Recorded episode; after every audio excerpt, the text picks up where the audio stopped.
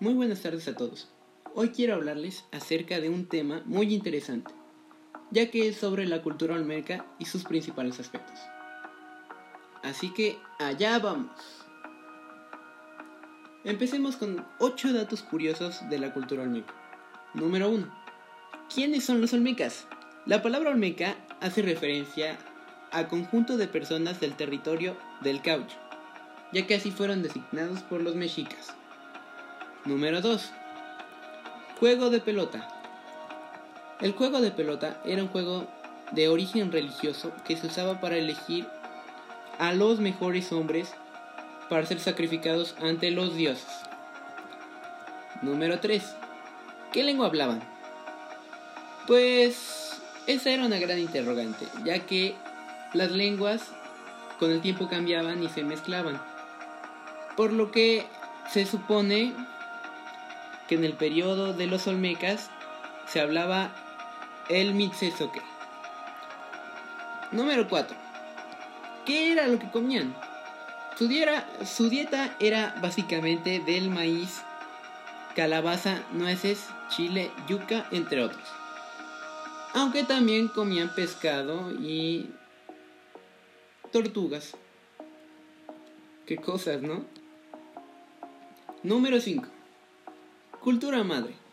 Se dice que la cultura olmeca pudo haber sido la primera cultura que habitó Mesoamérica y que a partir de ahí se crearon nuevas culturas que poblaron toda Mesoamérica. Qué interesante, ¿no? Número 6. Cabezas olmecas. Se refiere a las enormes cabezas colosales esculpidas en piedra. Y esas cabezas se cree que eran esculpidas para representar a los jefes olmecas o para famosos jugadores de bola. 7. Los olmecas y el petróleo. Se cree que los olmecas utilizaban el petróleo como una pintura corporal utilizada en aspectos religiosos. Y por último, número 8 los primeros con escritura. Se dice que los olmecas pudieron haber sido los primeros en el hemisferio occidental con un sistema de escritura. Increíble.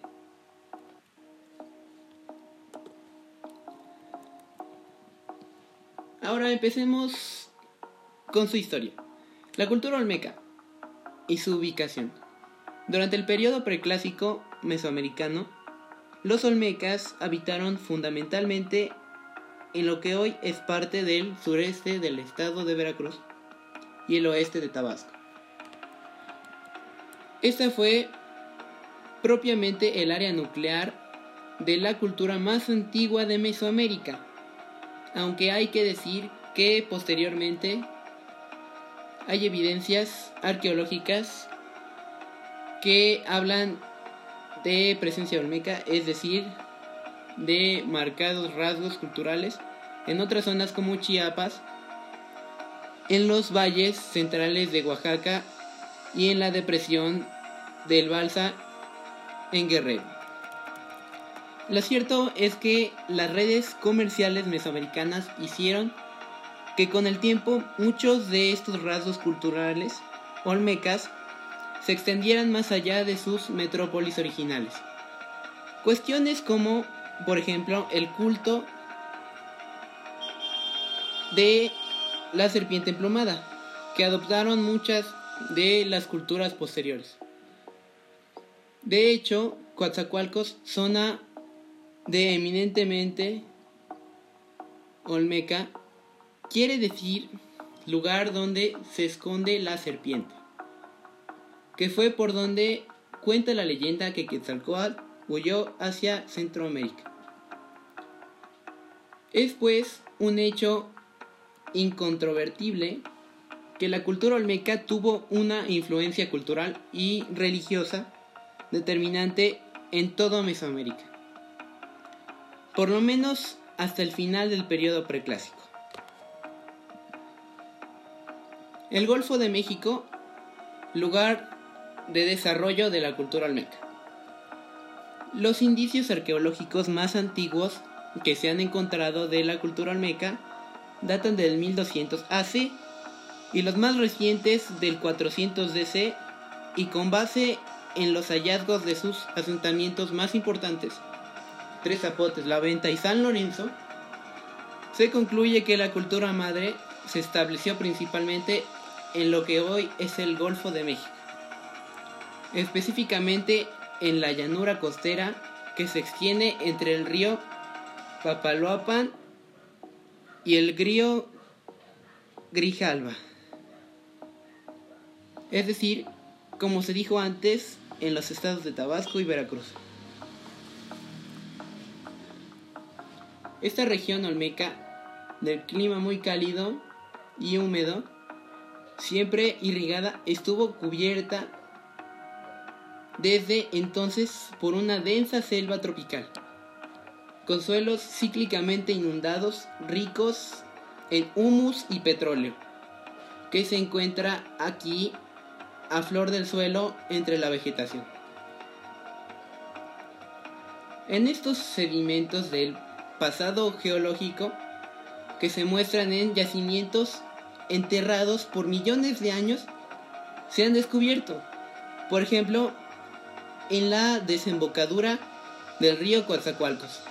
Canoas calafateadas con chapopote del preclásico. Cuestión que confirma no solo la condición de navegantes de los olmecas, sino la existencia de un puerto y que estos ya trabajaban con el petróleo desde hace más de 3.000 años. ¡Wow! Con el chapopote también manufacturaban varios objetos de ornamentación, pegamento para sellar acueductos de basalto, material de construcción y para recubrimientos de techos, muros, pisos, etc. Las cabezas colosales de la cultura olmeca. La escritura olmeca es considerada la más antigua de América. Fueron ellos entonces los más antiguos epígrafes del continente.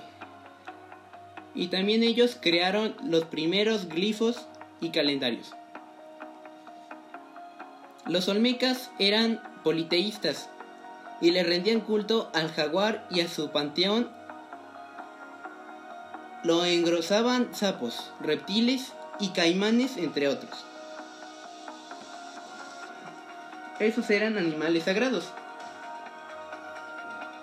Sus gobernantes tenían poderes sobrenaturales y eran descendientes directos de divinidades y fueron, como hemos visto, los primeros petroleros del orbe.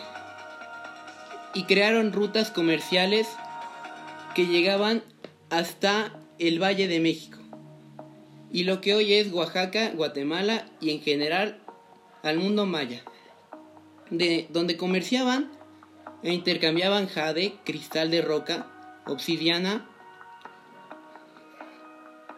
magnetita y otros materiales que eran considerados materias primas de gran valor. Sin embargo, son sus representaciones artísticas, es decir, su maestría en la talla de la piedra, por lo que la mayoría del lo reconoce y admira. Y si no basta decir que los olmecas fueron los creadores de la fantasía y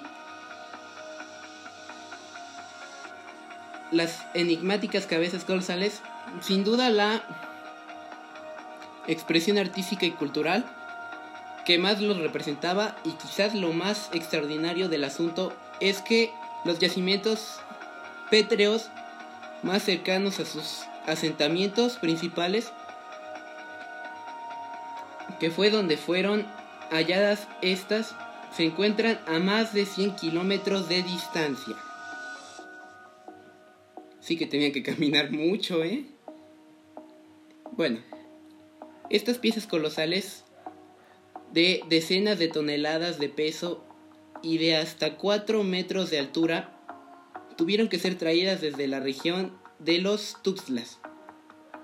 Es es decir, desde la cantera del Cerro de Santa Marta.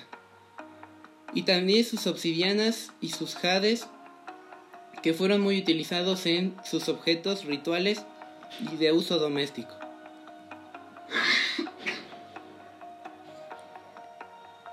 En este cerro, los olmecas se proveían de basalto y de otras enormes rocas volcánicas para la construcción de sus templos y sus icónicas cabezas olmecas, y en general para sus esculturas. Resulta difícil imaginar cómo pudieron transportar estos enormes monolitos sin animales de carga y sobre suelos fangosos y anegados por más de 100 kilómetros. Para lo cual sin duda se necesitaron cientos de hombres y un nivel de organización ejemplar. Wow. Ni yo me puedo imaginar esto en la actualidad. En total han sido 17 las cabezas colosales halladas hasta el momento en los principales asentamientos olmecas. Esculturas que van desde las 6 toneladas hasta las 40 toneladas de peso, aproximadamente. Se, se trata de representaciones de gobernantes y guerreros, y todas ostenta tocados y características estéticas distintas. Ahora hablemos de San Lorenzo, Tenochtitlán, La Venta y Tres Apuros. Son tres los asentamientos más importantes de la cultura olmeca que están abiertos al público. San Lorenzo, Tenochtitlán es el más antiguo y se encuentra en el municipio de Texistepec, en la cuenca del río Coatzacoalcos, en Veracruz. Aunque en la zona se pueden observar varios montículos y basamentos originales de las pirámides de lo que fuera una ciudad importante con varios miles de habitantes, sus cabezas colosales y decenas de esculturas fueron trasladadas al Museo de Antropología de Jalapa. La Venta es la zona arqueológica olmeca más interesante para visitar. Está en el municipio de Huimanguilo, en el estado de Tabasco, y fue el centro ceremonial y poblacional más importante de la cultura olmeca. Se encuentra justo en los límites del estado de Veracruz y Tabasco, en la zona pantanosa del río Tonala.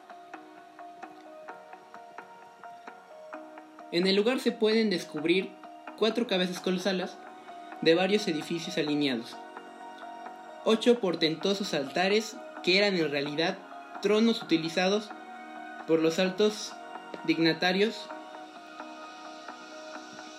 el mosaico de Dios jaguar, que es excepcional, zonas residenciales, plazas, avenidas.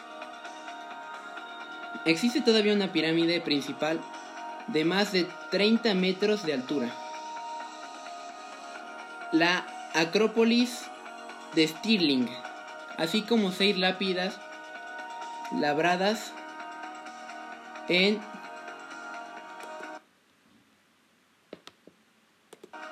bajo relieves y más de 30 montículos.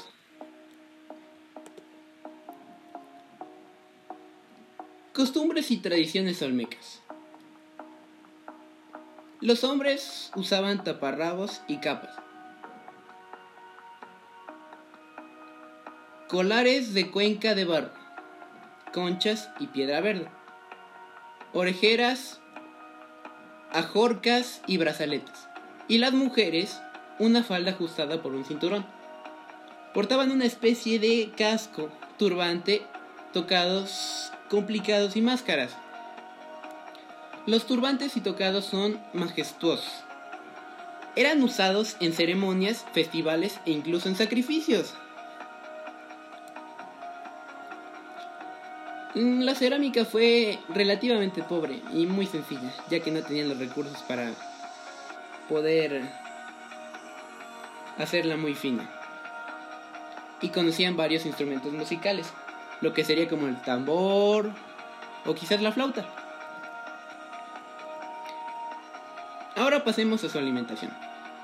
Se deduce que por la zona que habitaron, el norte del actual estado de Tabasco y sur de Veracruz, dada la cercanía a ríos y la selva, que su alimentación básica estaba regida por cultivos como el maíz, frijol y calabaza. Se sabe consumían cacao en forma de bebida, chocolate y aparte también comían frutos como el zapote y la guayaba.